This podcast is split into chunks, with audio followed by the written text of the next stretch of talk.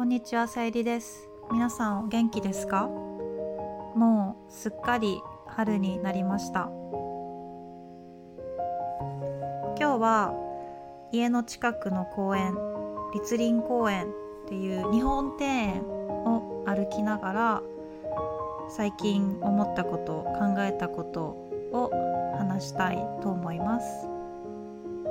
はい。今切符買ってますね、まあ、入園料ですね。入園券を買ってます。はい。で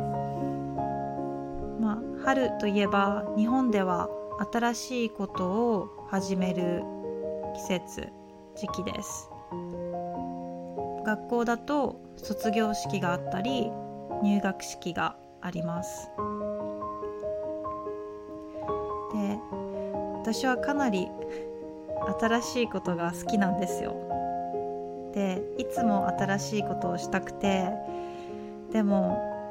今年は特に新しいことを、うん、この春に始めそうにないんで少し落ち込んでいました。周りの友達は新しい仕事が決まって就職したり、そ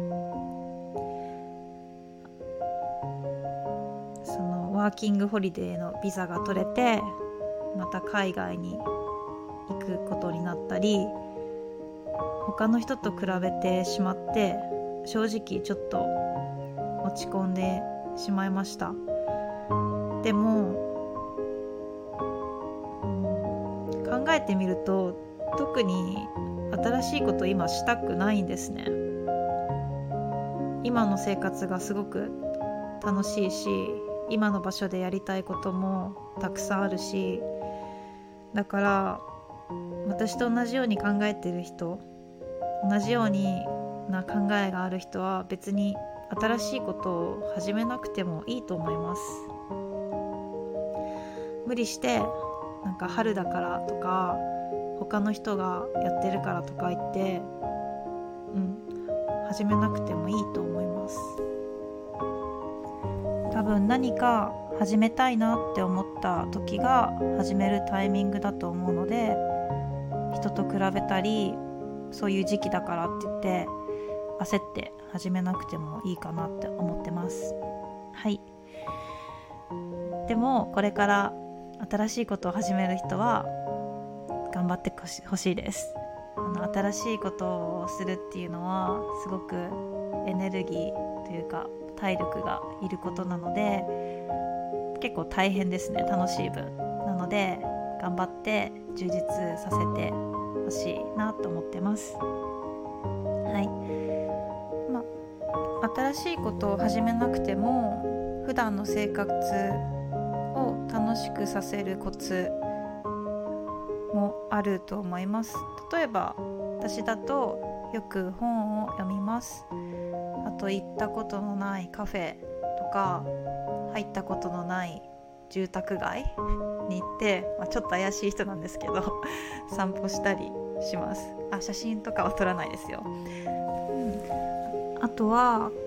私は料理が好きなんで今まで作ったことのない料理を作ったりしてます。例えばベトナムのオムレツ私めちゃくちゃ好きなんですよ。カナダで見つけてなんだっけな名前名前ちょっとすいません忘れちゃったんですけどなんかエビとかもやしとかが入ってるオムレツがすごく好きでそれを作りました。あとアップルパイとかまあ買おうと思えばすぐに買えるものなんですけどやっぱり自分で作ると面白いのでそういう遊びをしてます。多分外に出る機会が少なくなったと思うのでそういう何ですかねクリエイティブなこと創作的な活動っていうのが増えたかなと思います。皆さんは好きですか？なんかパンを作ったりわかんないレゴを組み立てたり何か自分で考えて自分で作るとか自分で練習するとかそういうのって楽しいですよね。なんか消費するだけじゃなくて自分で作るっていうのはかなり時間もかかるしまあ、めんどくさいといえばめんどくさいんですけどその作る過程がとても楽しいと思っています。私のこの YouTube もそうなんですけどまあ YouTube を見るのって結構簡単じゃないですか。あの 見ればいいだけなので。でも作るってなると見てる人のことを考えたり自分の考えをまとめたりしなきゃいけないので結構大変だと思うんですね。なのでそういう創作活動をするのが私は好きです。でもその今 YouTube をやっててちょっと悩んでいるというかちょっと嫌なのが完璧主義っていうことなんですね。別に自分は完璧じゃないって分かってるんですけどどうしてもその動画のクオリティとかを上げたいなって思ってたくさん動画を撮ったけど使ってないものもたくさんあります。それはきっと自分に対してのハードルが高いんだと思います。実は去年の7月頃は毎日ポッドキャストをアップロードしていました。その時は質クオリティというよりも量を重視していました。今はどちらかというと、質を重視しているので、まあ、週に1回2週間に1回のアップロードになっています。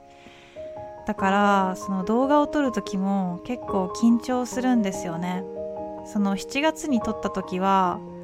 まあ、とりあえず撮るっていう感じで正直あまり緊張しなかったんですよ。まあ、緊張はするんですけど今と比べて緊張しなかったんですね。だからなんだろうもっと自分がリラックスして撮影できる方がいいと思うんですね、まあ、わからない。皆さん の役に立つのがどちらなのかわからないんですけど、まあ、今考えてるのは、まあ、話しながら私結構部屋の中で話すのが好きじゃないんですよ。一人で話すのとか。だから外で歩きながらカメラに向かって、まあ、こんなことを話すのがいいのかなとか。思ったりします。この話は YouTube だけじゃなくて他の言語の学習にも言えることです。皆さんは日本語を勉強していると思うんですけどたくさんとりあえず文法を気にせず話すことと文法とか漢字を勉強してちゃんとしたきちんとした日本語で話すこと。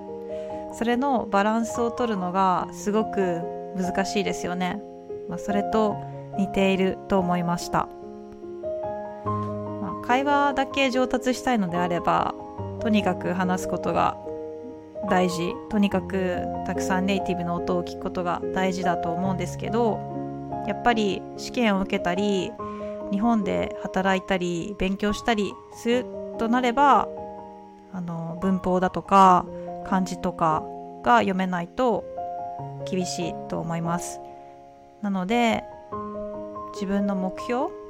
どこを目指しているのかっていうのをはっきりさせてまあできればバランスよく勉強できたらいいんじゃないかなって思います。はい。で結構文法とかこうやって聞くことはかなり上手な人でも話すのがすごい苦手っていう方が結構いるんですね。なのでそういうのはたくさん練習した方がいいと思います。ネイティブの人と、まあ、友達になれるんだったら友達になったりまあオンラインで、ね、先生を見つけて話すのもいい手段だと思います。はい。ちょっと長くなったんですけど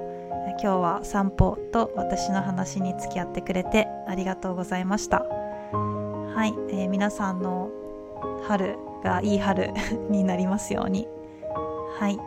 じゃあありがとうございました。バイバーイ。